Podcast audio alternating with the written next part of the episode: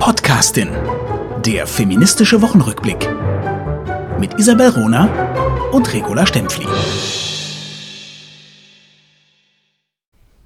Ich bin arbeitswütig und liebe den Stress. In der Bademodenabteilung eines Münchner Kaufhauses bin ich zusammengebrochen, weil es dort so ruhig war. Ein Zitat von Elke Heidenreich und damit herzlich willkommen zur neuen Folge von Die Podcastin. Heiler Stempfli. Hallo, Ronere, wunderbar. Bei uns ist es ja alles sehr ruhig. Da können wir nicht mal mehr in der Wäscheabteilung zusammenbrechen. Dafür können wir äh, online zusammenbrechen. Äh, und ich würde vorschlagen, bevor wir auch ja, auf den feministischen Wochenrückblick, also so mit dem Kleinfutter, bevor wir darauf eingehen, machen wir doch gerade einen großen Block mit der wunderbaren äh, Germanistin, die du ja auch bist, wenn ich mich nicht täusche, Isabel Rohner, zu der Auseinandersetzung zu Annalena Baerbock und Robert Habeck in den deutschen Medien. Weil es ist ja letzte Woche, wurde bekannt, am Montag, wir haben eine Kanzlerkandidatin. Ja, ja, also letzte Woche war die Woche der politischen äh, Entscheidung bzw. Vorentscheidung. Sowohl die Union als auch die Grünen haben sich auf die Person geeinigt, die für sie ins Rennen um die ähm, Kanzlerinnenschaft gehen soll. Die Union hat das ein bisschen anders gemacht. Ne? Da war so die Kabelei zwischen Laschet und Söder sehr offen und insbesondere von Seiten äh, Markus Söders auch durchaus ähm, ein bisschen bisschen perfide und auch offen kritisierend. Ähm, ich äh, fand es auch sehr lustig, als, als Söder unterlegen ist, konnte er es sich doch nicht nehmen, doch nochmal in einer ähm, Pressekonferenz darauf hinzuweisen, dass er sehr glücklich ist, dass die Modernen der Politik, unter anderem die junge Union, für ihn gewesen wären. Äh, ich habe ehrlich gesagt noch nie, ich kann mich nicht erinnern, einen Zusammenhang äh, mal mitgekriegt zu haben, wo man die junge Union modern nennt. das ist Aber mir okay. gar nicht aufgefallen, sondern es ist einfach, es war echt äh, extrem übel. Und vom, vom Macho-Standpunkt haben wir ja schon einiges gesagt letzte Woche auch. Also wie diese, wie diese Herren sich äh, inszeniert haben, respektive auch von den Medienmännern inszeniert wurden. Aber ähm, eben. Und, und, ganz anders haben es die Grünen gemacht. Mhm. Also da haben sich die beiden Co-Vorsitzenden Annalena Baerbock und Robert Habeck äh, geeinigt, untereinander verständigt und äh, dann bekannt gegeben in einer gemeinsamen Aktion, dass Annalena Baerbock Kanzlerkandidatin die erste erste äh, der, der Grünen äh, wird.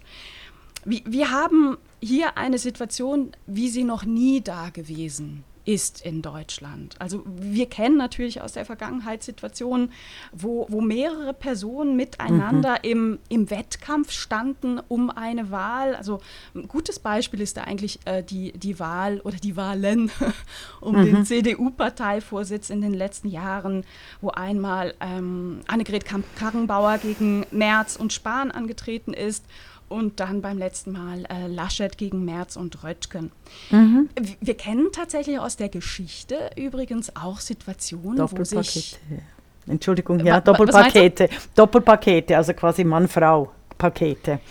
Genau, wo sich, ja. wo sich zwei Personen verständigt haben, wer ins Rennen geht. Und wir kennen auch die Situation Mann-Frau. Das äh, kennen wir ähm, von 2002, wo die damalige CDU-Vorsitzende Angela Merkel sich mit dem CSU-Vorsitzenden damals ähm, Edmund Stoiber darauf verständigt haben, dass Edmund Stoiber ins Rennen geht, äh, der ja dann äh, gescheitert ist. Also was neu ist, ist, zwei Personen haben sich verständigt, dass die Frau antritt. Ich fand es hochinteressant zu, mhm. zu beobachten, wie die Presse mit dieser neuen Situation umgeht. Und ähm, ich, ich habe das mal in drei Punkte gegliedert. Also ich bin sicher, hätten sich jetzt äh, da zwei Frauen geeinigt oder Habeck wäre ins Rennen äh, geschickt worden, wäre über die zweite Person nicht so viel berichtet worden ja. wie in diesem Fall, wo es sich um Robert ja. Habeck handelte, um den Mann. Das ist unglaublich. Also es ist mir auch aufgefallen. Also wenn, wenn ich nicht gewusst hätte, dass Baerbock jetzt die Kanzlerkandidatin ist, hätte ich irgendwie gedacht, was ist denn mit dem armen Habeck passiert, so wie die Medien ihn beschrieben haben. Also du hast, hast du da ein paar konkrete Beispiele? Ja, das wäre so mein zweiter Punkt. In der, in der Berichterstattung über Habeck und über Baerbock schwang bewusst oder unbewusst immer so ein doch so ein gewisses Erstaunen mit, beziehungsweise eine Gönnerhaftigkeit. Ähm, also so ein paar konkrete Beispiele habe ich mir rausgesucht. Da hieß es dann, er hat ihr die Bühne überlassen.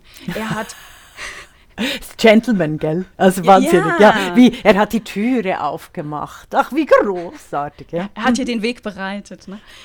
Er hat wahre Größe gezeigt. Er hat Macht abgegeben. Er hat es freiwillig getan. Und vor allem, und das, das taucht wirklich fast in jedem Artikel irgendwie auf, er hat verzichtet. Mhm. Also auch die, die Zeit, die ein großes Interview mit ihm gebracht hat äh, und da also mehrere Artikel in, in der aktuellen Ausgabe hat, benutzt dieses die, diese Erzählweise, er hat verzichtet. Also ja, was, ist denn, ja. was ist denn ein Verzicht? Ne? Ein, ein Verzicht ist, ist ähm, die Aufgabe eines Anspruchs. Ah, sehr klug. Genau, das habe ich mir noch gar nicht überlegt. Das stimmt ja. Er kann ja nicht verzichten irgendwie. Ja, beziehungsweise worauf können wir verzichten, weißt du? Also okay, ich, kann ja. auf ein, äh, ich kann auf einen zusätzlichen Nachtisch verzichten. Also kann ich, ich nicht. aber ich, äh, ja genau, aber der Nachtisch, der steht vor dir in dem Fall. Also du. Ja genau, und es ist meine ja. Entscheidung, mhm. ne? ob mhm. ich verzichte oder nicht. Das hat nicht mit, mit irgendwas anderem zu tun. Ich verzichte darauf, mir irgendwas zu kaufen, aber ja. ich könnte es tun. Mhm. Ähm, ja, ich glaube. Und eben, also nur, dass wir es explizieren, für mich als Nicht-Germanistin.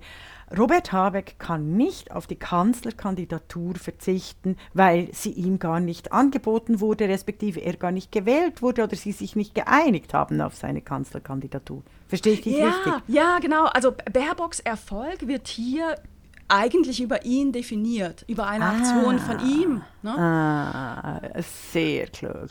Das habe ich mir noch gar nicht, also mir ist einfach aufgefallen, diese, diese diese Fokussierung auf Habeck während der Ernennung äh, von äh, Anna Baerbock, das fand ich, äh, Annalena Baerbock fand ich wahnsinnig. Das stimmt. Das, du hast ja. jetzt auf den Punkt gebracht, die be ber berühmten Rohnerinnen-Thesen. Thesen.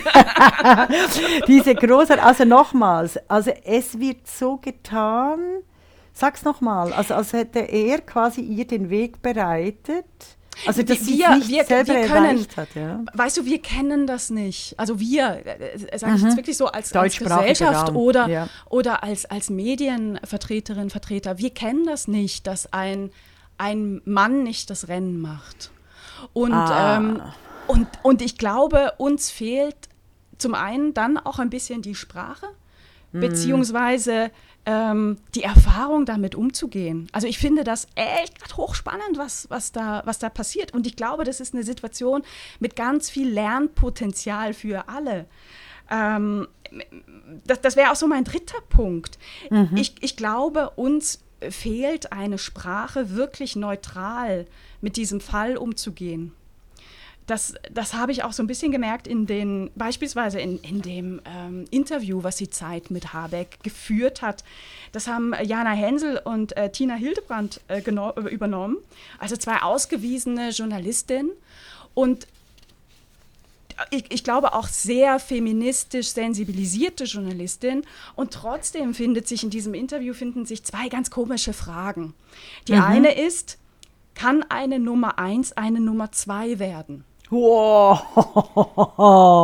großartig. Ja, großartig. Und, noch schlimmer. Wahnsinnig. Kann eine Nummer eins eine Nummer zwei werden?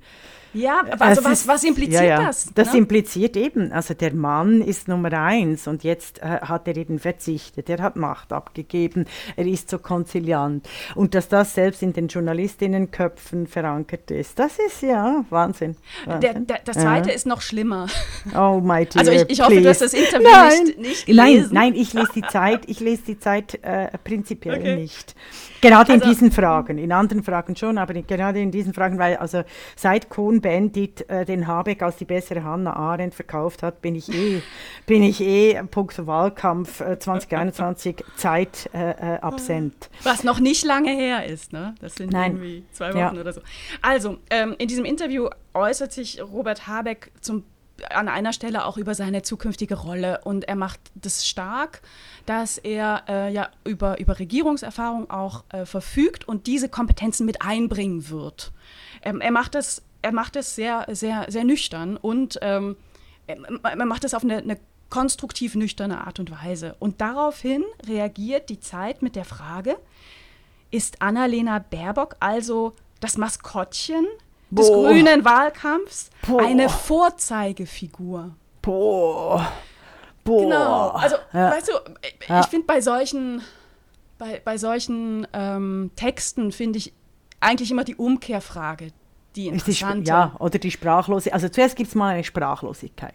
Es gibt eine Sprache, also bei mir jetzt, als mhm. Nicht-Germanistin gibt es bei mir zuerst mal äh, die Sprachlosigkeit. Es gibt äh, die, die Wut, ähm, etwas zu spüren, was, was so grundlegend falsch ist, aber noch nicht auf den Punkt bringen können. Und jetzt, es ist wunderbar, dass du darauf hinweist, ja, wir, wir kehren um. Das ist immer einer der besten also Hinweise, würde man, die wir auch schon. Würde man äh, jemals sagen, äh, ist Olaf Scholz, also das Maskottchen des SPD-Wahlkampfs, da, das ist gar nicht denkbar. Ne?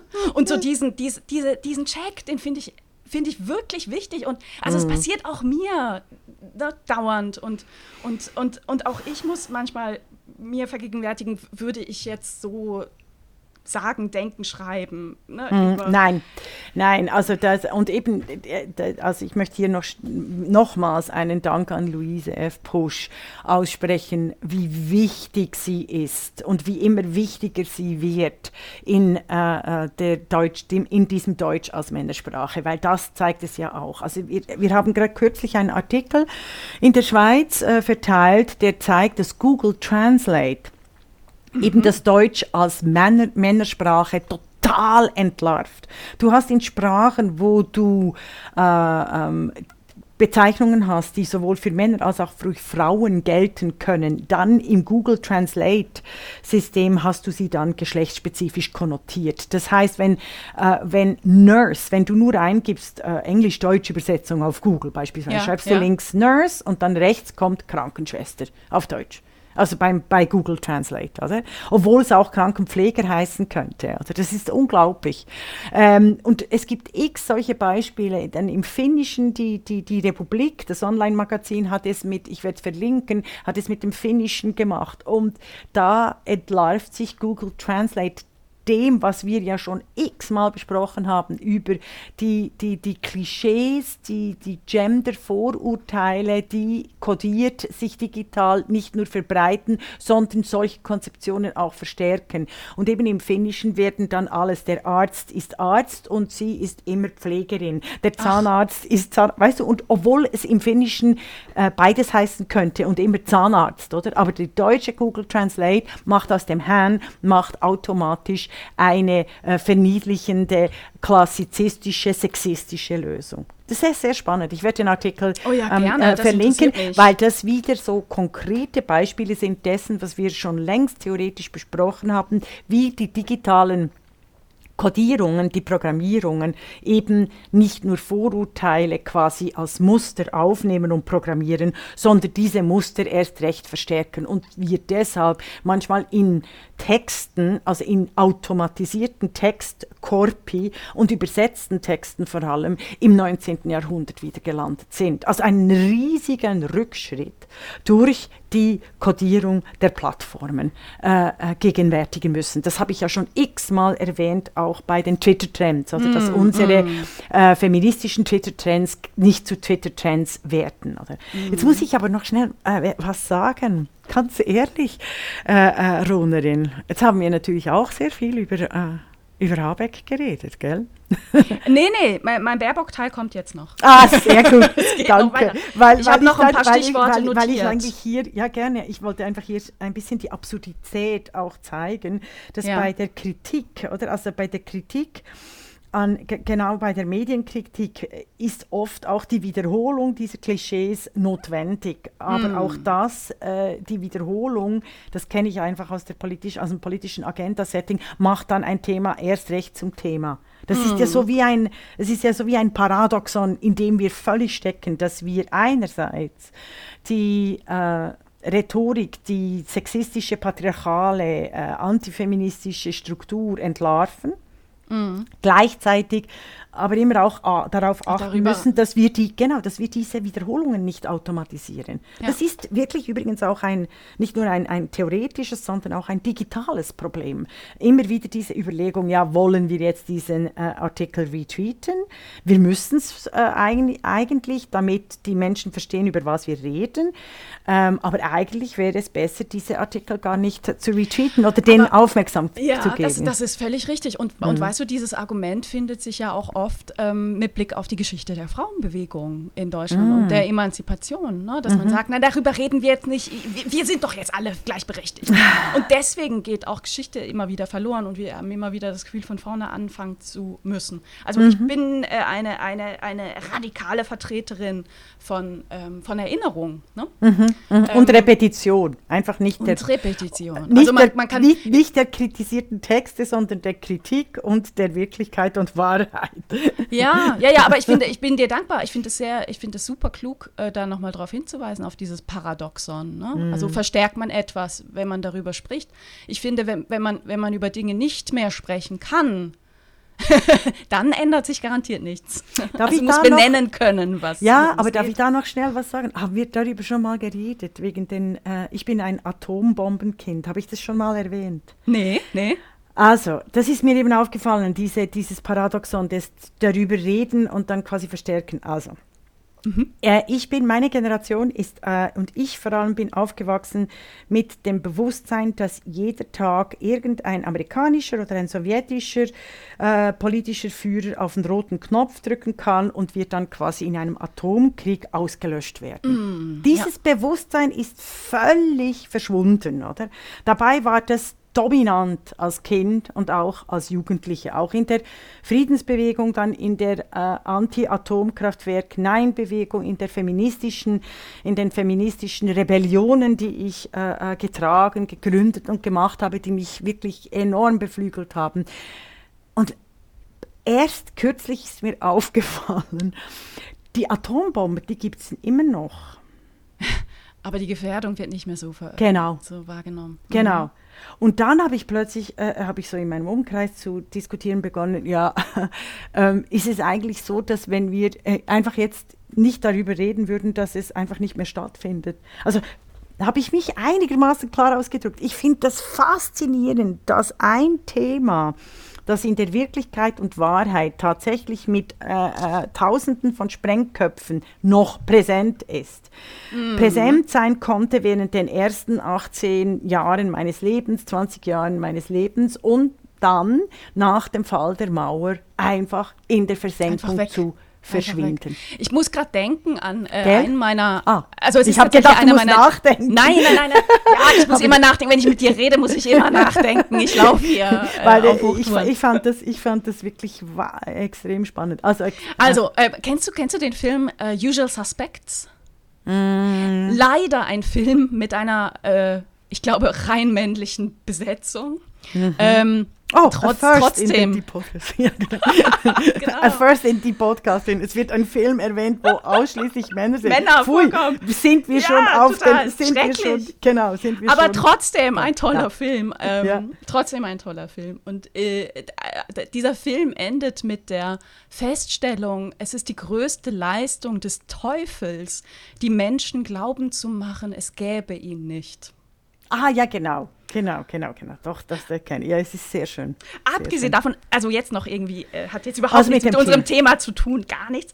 Aber in diesem Film kommt auch eins meiner liebsten Filmzitate vor, was damals entstanden ist in völliger Improvisation vom Schauspieler Gabriel Byrne, der ähm, zu einem seiner äh, Gangster-Kollegen sagt, You're making me tired. All over.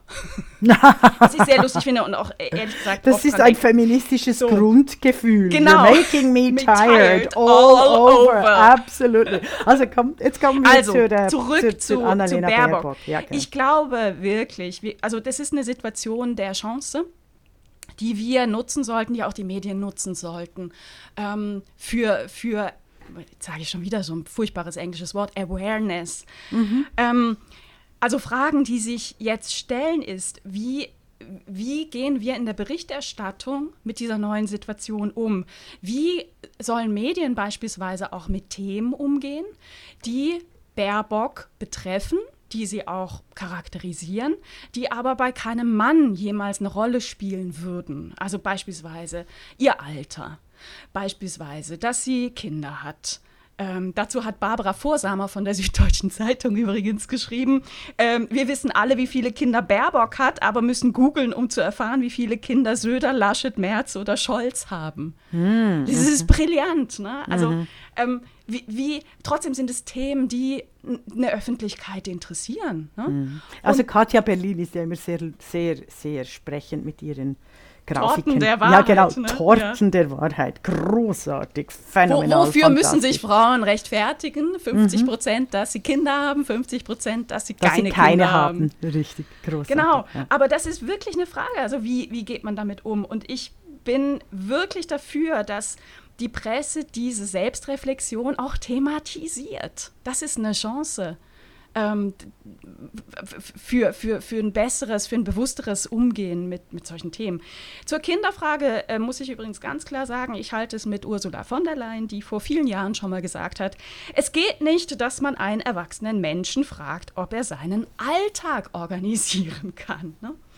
Ah, sehr schön. Ja, das, das stimmt. Ja. Es gibt, also das wäre für mich nur entscheidend bei den ökonomischen Grundlagen. Oder? Also wir haben ja auch schon in einer Folge über Geld und ein typisch weibliches Tabu äh, gesprochen. Ich finde das, ich find das wichtig. Ich finde absolut den Alltag organisieren, finde ich äh, kein Thema. Ich fände bei allen äh, äh, unseren äh, Politikern, Politisierenden oder Eliten auch wichtig, dass die ökonomischen Grundlagen mitbedacht werden. Eben im Hinblick auf jetzt die Pandemiezeit, wo so viele Künstler und Künstlerinnen oder über auch die, die zur, zur sogenannten Elite gezählt haben, äh, einfach äh, äh, ich, wo ich keine Ahn- Ahnung habe, wie sie das machen, weil sie einfach ein Jahr keinen Auftritt gehabt haben. Also ich würde da vielleicht den, den, die ökonomische Grundlage äh, auch davon ausnehmen.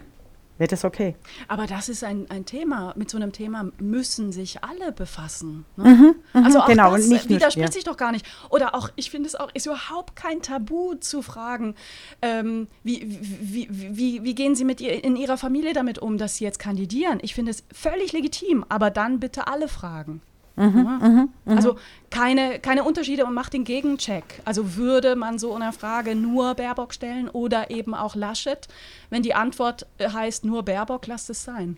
Sehr gut. Jo, sehr also gut. das so mein, mein kleiner Input dazu. Ah nee, der, der war überhaupt nicht klein. Ich, also du führst eigentlich hier auch vor, wie schwierig es ist, oder wir haben jetzt gerade diskutiert, wie schwierig es ist, angesichts einer äh, hegemonialen, so Wahrheitsrhetorik, die so ein bisschen geübt wird, auch in der Pandemie, Kritik zu üben. Ähm, also weißt du, das, was wir gesagt haben über, also wir haben jetzt auch lange über äh, äh, Habeck geredet, respektive sein Image in den Medien.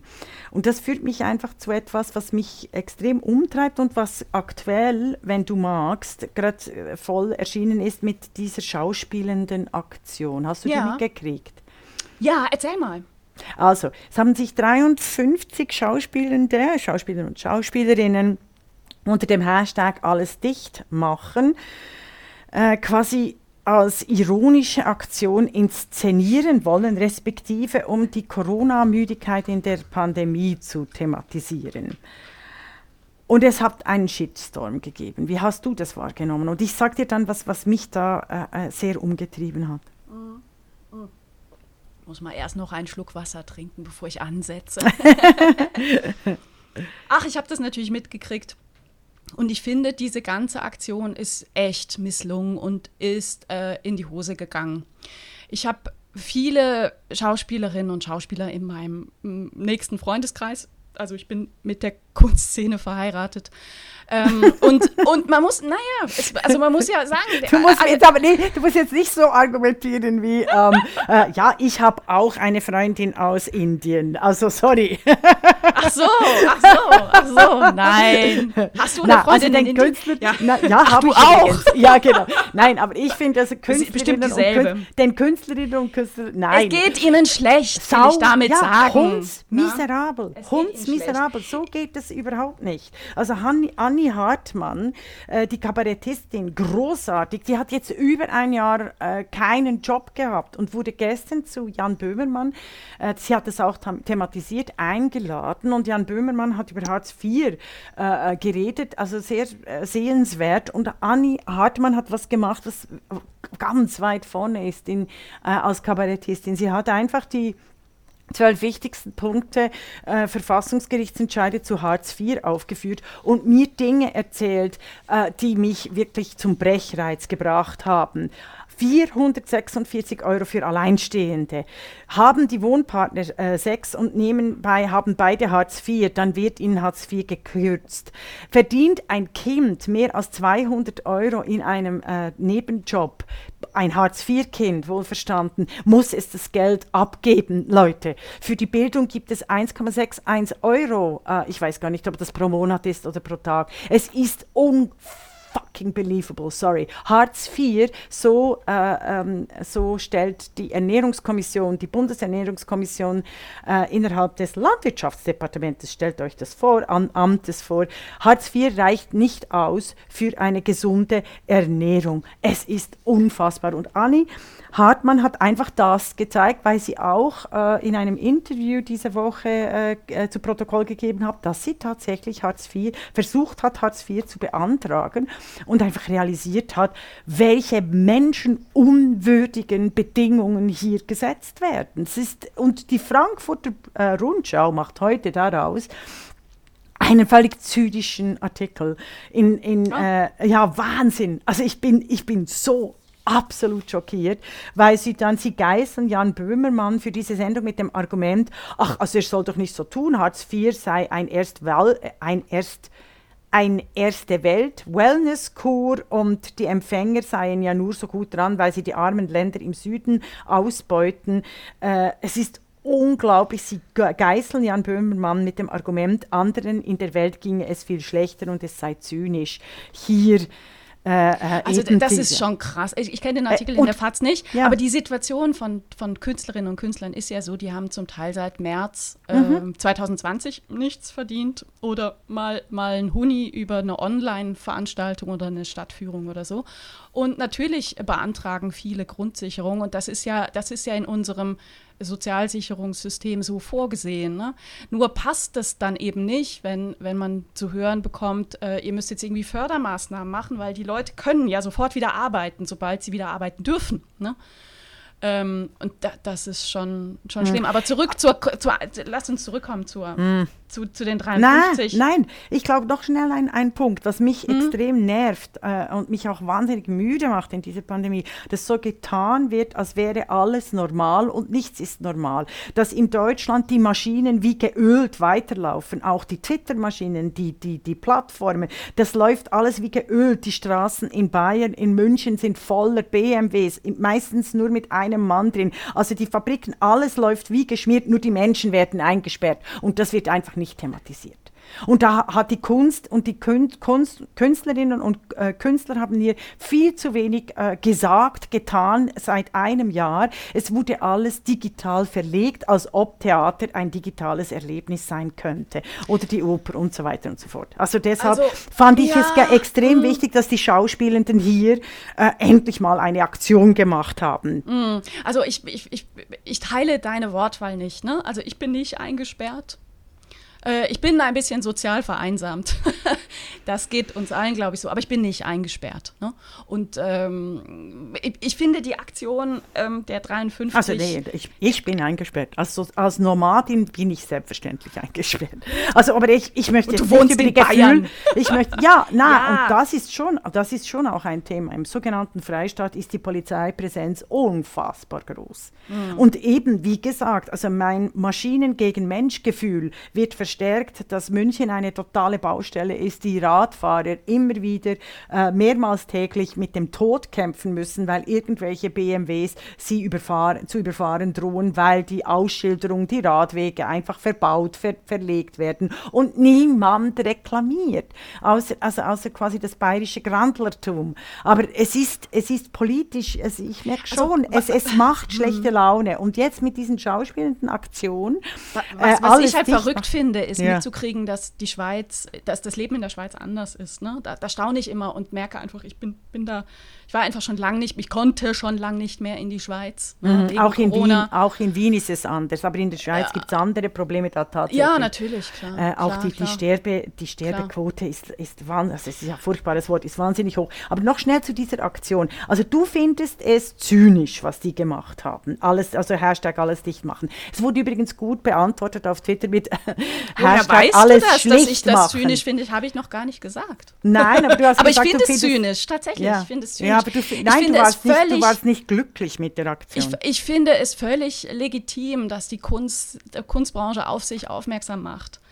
Ähm, ich finde, die, die Art und Weise, wie das geschehen ist, ist echt in die Hose gegangen. Und ich war äh, zutiefst beeindruckt von Merit Becker, eine Schauspielerin, die ich mhm. sehr, sehr mag, die äh, auch bei dieser Aktion dabei war ähm, und die sich heute ähm, dazu äh, gemeldet hat mit einem mit weiteren Video und auch gesagt hat, das ist, das ist echt in die Hose gegangen. Sie hat nicht damit gerechnet, instrumentalisiert zu werden. Sie hat nicht daran gedacht, in welche, von welcher Ecke das genutzt werden könnte.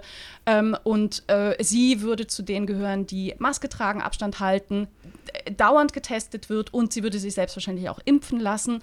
Ähm, und was sie bedauert ist, dass eben diese Aktion ähm, mit, mit Ironie, ich sage Zynismus, gearbeitet hat und nicht einfach gesagt hat, was was, was der Punkt ist oder was sie stört, ne, konkret. Und sie sagt, ähm, die, die Theater sind zu seit über einem Jahr, aber die, die Flugzeuge sind voll.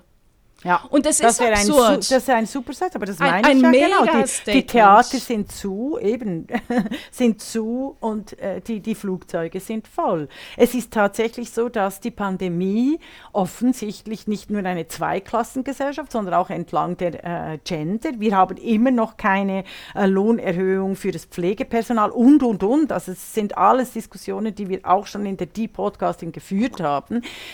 Und jetzt war es aber immerhin ein Versuch der Schauspieler, ein sehr prominenter Schauspieler, hier sich in die Öffentlichkeit, in der Öffentlichkeit mit Kritik zu äußern. Aber schlecht, Und dass das, ehrlich. Ja, ja aber es ist wirklich immer einfach im Nachhinein zu sagen, schlecht. Und weißt du, zu was das geführt hat? Jetzt beschimpfen Schauspielende die and andere Schauspielende.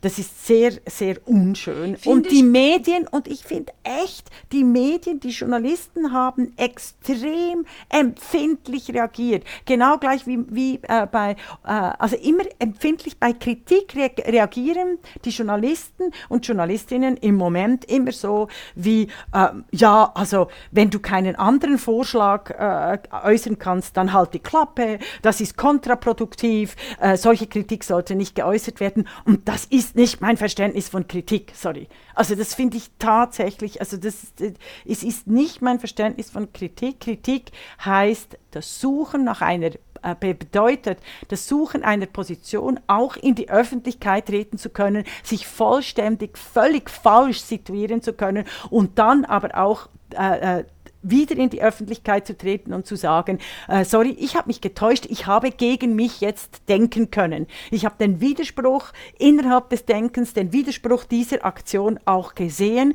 und mache es anders. Aber tendenziell ist es wichtig, dass dieses Wagnis der Öffentlichkeit gemacht wurde. Und ich finde es völlig unredlich, wie äh, äh diese, also die Interviews, die ich gesehen habe, gerade auch mit Jan-Josef Liefers, den ich sehr schätze, ich finde es unter jedem Hund, wie die Journalisten Jan-Josef Liefers jetzt als Corona-Leugner und auf Twitter als Corona-Leugner äh, und als AfD-Wähler darstellen. Aber das, das stimmt doch nicht. gar nicht. Das Entschuldige, geht Entschuldige, aber das, doch, doch, das doch, doch, doch, das machen sie. Also sorry, hast du den Hashtag, hast du den Hashtag alles schlicht machen äh, äh, äh, gesehen, wie viele, wie viele Mitteilungen es hier gibt? Äh, Jan-Josef Liefers meint es wirklich so, der ist ein Volldepp oder was auch immer.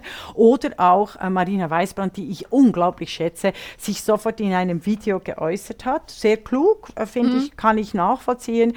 Aber ich finde diese Art und Weise, wozu Kritik, worin besteht ihre Aufgabe, ihre Ziele, was sind die Lösungsmöglichkeiten, Möglichkeiten, das sind für mich einfach keine äh, äh richtigen Maßstäbe, um das Wagnis der Öffentlichkeit, gerade von den Kulturschaffenden, auch immer zu bewerten. Ja, Weil sonst also, sagst du überhaupt aber, nichts mehr. Aber, das aber, ist die aber, Schere aber, im Kopf. Stempfli, ja. aber Stempfli, ähm, also erstens, äh, es, es, gilt in unserem Land gilt Meinungsfreiheit. Ähm, man kann Kritik äußern, man muss aber nicht, man muss aber auch damit rechnen, dass Leute sagen, nee, die, das teile ich nicht. Ne? Ja, sorry, also dieser, Shitstorms können dazu führen, Stempfli, dass du die ökonomische Basis verlierst, dass du deinen äh, persönlichen Job, deine Familie und deine Freunde verlierst. Sorry. Aber, aber weißt du, wenn du ist, das geht nicht. Ah, aber also das Moment, geht nicht. zwei Punkte. Dann hast das du keine Meinungsfreiheit. La Stempfli, La Stempfli. Ja. Zwei Punkte. Also zum einen ähm, ähm, oh Gott, jetzt muss ich meine zwei Punkte auch wieder wirklich, wirklich, wirklich wieder fangen in meinem, in meinem Kopf. Nein, du hast gesagt, also, also, wenn du öffentlich, wenn du prominent bist und dich in der Öffentlichkeit äußerst, musst du wissen, was du tust. Und da schreie ich dich gerade wieder an und sage, das nein, ich noch nein, gar nein. nicht gesagt, Nein, aber ich habe dich jetzt so zusammengefasst. Ich bin eine gute Twitterin. Ich mache jetzt einen Shitstorm gegen die Ronerin, oder? Nein. Aber weißt du, das finde ich geil, dass du dich mit mir unterhalten kannst, ohne dass ich etwas sage. Du weißt schon, was von mir kommt. Ja, ich finde, das passiert, 53, das passiert in den sozialen das ist, Medien. Das ist aber gefährlich. Ich finde, 53 ist echt sehr, sehr prominente Schauspielerinnen und Schauspieler. Da hätte ich mir gewünscht, dass sie eher antizipieren, was passiert. Und dann ist einfach Ironie ein, eine, ein, gefährliches, ja. ein, ein gefährliches Instrument. Dann ist es eben sinnvoller zu sagen, wie Merit Becker, ey, Theater sind zu, aber die, die, die Flugzeuge sind voll, können wir darüber mhm. mal reden? Das ist eben besser, als wie Volker Bruch zu sagen, oh bitte, macht uns mehr Angst, macht uns mehr ja, die Angst. Die wollten doch künstlerisch arzi-farzi sein, also aber, Ronerin Aber bitte. nicht alles. Da ein bisschen, da ein bisschen, dass die völlig fehlgeleitet sind, Schauspielende, äh, ist auch verständlich. Die wollten Und, sich Aber noch etwas, du hast gesagt, man sagt, mhm. äh, Jan-Josef Liefers wäre ein AfD-Wähler. Das ja. habe ich kein einziges Mal gelesen. Eben, ich schon tun. Jetzt vor unserer Sendung gehen unter äh, äh, ähm, alles schlicht machen äh, und schau die Beschimpfungen. Also was nochmals, passiert nochmals, ist, nein, was ist lass passiert, mich einen ein Shitstorm, ja. ja. Aber was passiert ist, ist, dass diese Aktion von, von diesen Schauspielerinnen und Schauspielern vielleicht gut gemeint war. Ne, aber in die Hose gegangen ist und genutzt wurde von Verschwörungstheoretikerinnen und auch von der AfD Applaus bekommen hat. Ja, das aber ist also, scheiße. Ja. Und davon haben sich beispielsweise Jan-Josef Liefers auch direkt äh, die, sofort. Die, ja, sofort. Direkt distanziert. distanziert. Ja. Also ich finde, man kann Shitstorms auch aufbauschen. Und ich finde auch nicht, wenn du sagst, die wurden jetzt beschimpft von, von anderen Schauspielerinnen und Schauspielern. Ich habe da zum Teil ironische Kommentare gelesen, aber, aber keine Beschimpfung. Ja, Nee, das stimmt, das stimmt so nicht. Aber also wir, wir, brauchen uns nicht über das zu unterhalten, wenn wir nicht beide äh, auf Twitter sind und, und eine Statistik erstellen.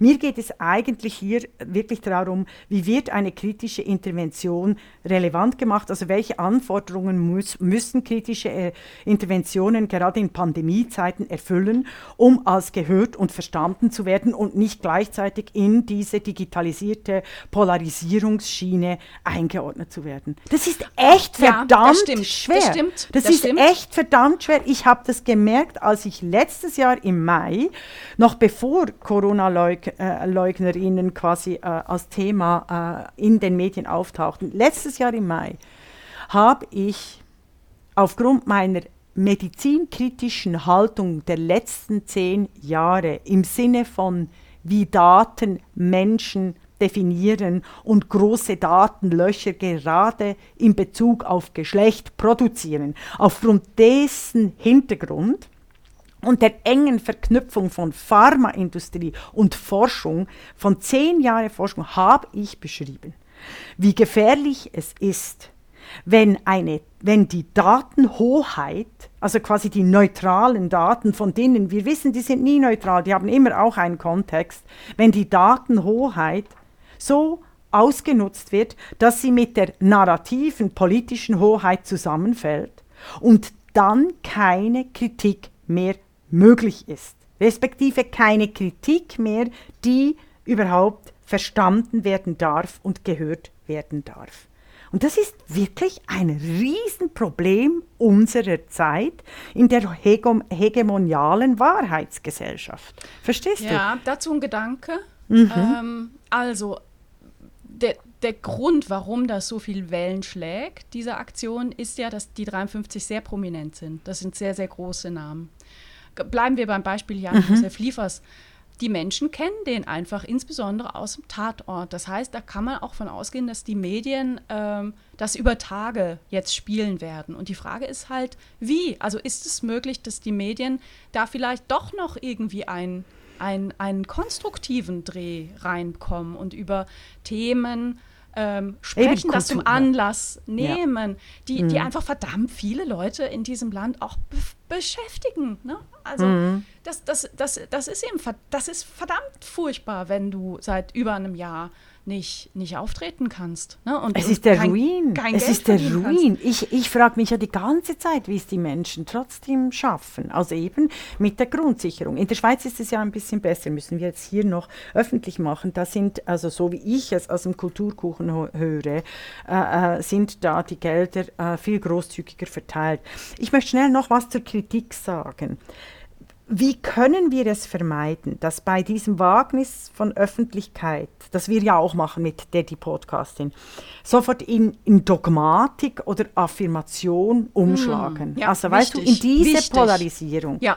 Mhm. Oder, und wo gibt es Grenzen? Und das ist das, was mich die ganze Zeit umtreibt mit diesen digitalen äh, Dogmatierungs- und Affirmationsschleudern, mit denen ich mich ja, herumschlagen muss. Super wichtiges Thema, danke. Dass da können wir uns ja. wenigstens auf das, ja, auf das einigen mit den Schauspielenden, äh, mit dieser schauspielenden Aktion die eben du als zynisch begreifen würdest und ich immer noch unter Wagnis in der Öffentlichkeit abbuchen würde. Weil, weißt du, was mich auch stört? Die, die mhm. meisten Videos wurden jetzt, nicht die meisten, sorry, es wurden, glaube ich, schon zwölf oder 13 Videos gelöscht. Vielleicht könnte es auch sein, dass die ganze Website gelöscht wird. Und das treibt mich dann auch um als Historikerin, diese Lösch, weißt du, diese Löschvorgänge aufgrund von gesellschaftlichen Konstellationen machen es für mich als Historikerin dann in 50 Jahren wirklich schwer, äh, gewisse, äh, ähm, gewisse politische Erscheinungen auch einzuordnen. Das, ich, ich bin für eine große, also ich bin, bin sehr gegen das Schreddern äh, von allen Dokumenten, selbst von bösen, an Anführungszeichen, mm. Dokumenten. Also ich bin dafür, äh, die bösen Dokumente in Anführungszeichen nicht in der Öffentlichkeit äh, ständig zu wiederkäuen, verstehst du? Mm. Aber ich bin für das Archiv, wäre ich wahnsinnig froh, wenn solche Aktionen nicht einfach von der Bildfläche verschwinden. Das war übrigens auch mein Argument wegen dem äh, äh, Twitter-Account von äh, Trump, den, den so zu löschen, dass er nicht mehr zugänglich ist, respektive nur noch den, dem, dem Twitter, oder? Also dabei gehört es eigentlich ins, ins, ins Archiv, oder? Also mm. ins, ins, historische Archiv. Mm. Das nur also, so entre parenthèses noch. Ja, also ich, ich finde schon, du, du hast da natürlich einen Punkt, ne? Also wie, wie gehen wir mit, mit Äußerungen um? Äh, das, das, das sieht man ja auch an Debatten. Ich habe gestern die, die Sendung Aspekte auch gesehen zu Rassismus, die übrigens sehr, sehr ah, gelungen ist, sehr interessant. Ja.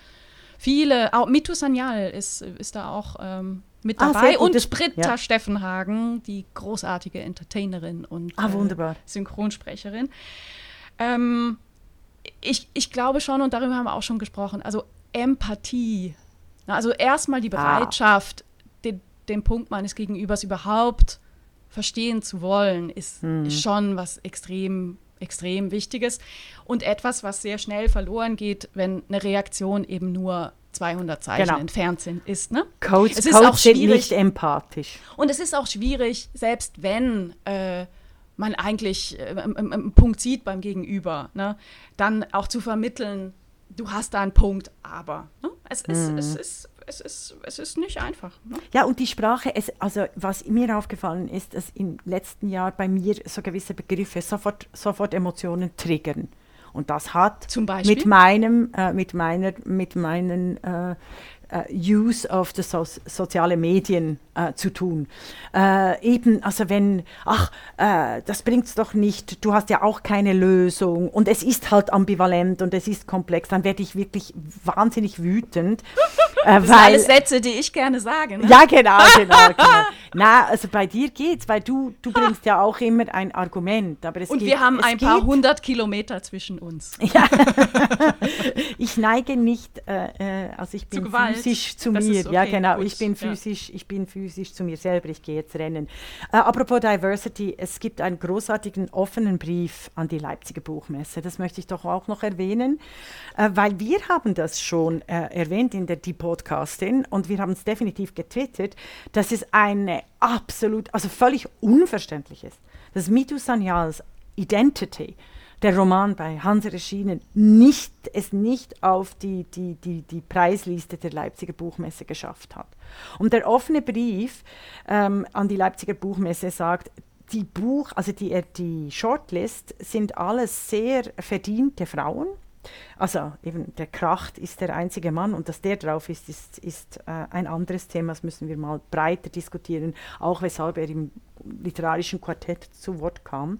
Ähm, aber es sind sehr viele verdiente Frauen drauf, alle sehr würdig. Ähm, aber eben das ausgerechnet das Jahr 2021, wo wir so viel Auswahl gehabt hätten in, in Diversity von tollen Romanen, also Mitu Sanyal, Sharon Doda Otu, Adas Raum oder Adas Raum, dann Asals Dardans Erfahrungen einer Barbarin, dass die nicht Barbarin, dass die nicht drauf, äh, drauf sind, ist wirklich schockierend und extrem schade. Ja, das stimmt. Ich finde den Brief auch sehr, sehr konstruktiv. Ja, jetzt kommt es wieder. Weil, du darfst nein, Kritik äußern, man darf auch Kritik äußern, die nicht konstruktiv ist. Das ist jetzt meine Kritik. okay, ja, darfst du. Es ist ja. halt dann meistens nicht so erfolgreich. Ne? Meine These. Ja, aber auch. Ja? Wir, die, die Band Kritik hat nicht die Aufgabe, erfolgreich zu sein. Kritik, es geht bei Kritik um das wieder sich selber denken, das Denken beflügeln durch Weiterschreiten, auch das Konträrdenken. Aber ja, ja, ja, das stimmt. Aber weißt du, wenn, wenn nur Kritik geäußert wird, ne? und kein, ja, keine Handlung, dann gibt es eine Instanz, der man sagt, guck mal, das ist meine Kritik, mach. Äh, das, ja, ja. das finde ich, ist mir zu passiv. Ich bin gern aktiv. Ich gestalte gerne mit. Mhm. Das ist mhm. jetzt ganz gemein, ganz fieses Argument. Nein, also überhaupt nicht fies. Es, also ich, ich finde es fies von dir, dass du sagst fies, als würdest du mir hier etwas äh, beifügen, weil ich nicht handle. Nein, Bullshit. Aber ich meine das ironisch, weißt Bullshit. du? Bullshit. Äh, wir lernen ja ne, ironisch, ne, als, Nein, als ich habe Ironie ist, ist kein Mittel des Hörens. Also ich sehe schon. Aber eben, der offene Brief der äh, Leipziger Buchmesse, den werden wir auch verlinken, der ist find, fand ich hervorragend, herausragend. Ja, ähm, haben wir sonst Diversity. noch etwas? Ja, genau. Für alle, die noch immer glauben, Technologie sei wertneutral, frei von Vorurteilen und unbeabsichtigt, soll, habe ich das schon erwähnt, soll doch eben auf die Republik gucken. Ah ja, das habe ich eben, das werden wir auch verlinken. Also wie eben Google Translate, eben wie die Codes nicht wertneutral sind. Also eines meiner Lieblingsthemen, die ich hier noch verknüpfen möchte. Dann habe ich für den Abschluss noch etwas. Ähm, womit wir wieder ein bisschen den, den Bogen schließen zum Anfang, wo wir über Annalena Baerbock gesprochen haben. Zu Annalena Baerbock hat sich auch Oskar Lafontaine mit einer furchtbar peinlichen, nicht, doch, bitte doch, doch, nicht, mit einer furcht, doch, doch, doch, vertrau mir, mit einer furchtbar peinlichen Stellungnahme ähm, an die Öffentlichkeit gewagt, die ich jetzt gar nicht, auf die ich gar nicht weiter eingehen möchte. Er endet, ähm, äh, also unterm Strich, er findet es die falsche Entscheidung der Grünen ne? und er möchte keine Kanzlerin Baerbock. Er endet in seiner nicht wirklich überraschend ich-bezogenen Botschaft mit einem Wilhelm Busch-Zitat. Wenn einer, der mit Mühe kaum gekrochen ist auf einen Baum, schon meint, dass er ein Vogel wär, so irrt sich der.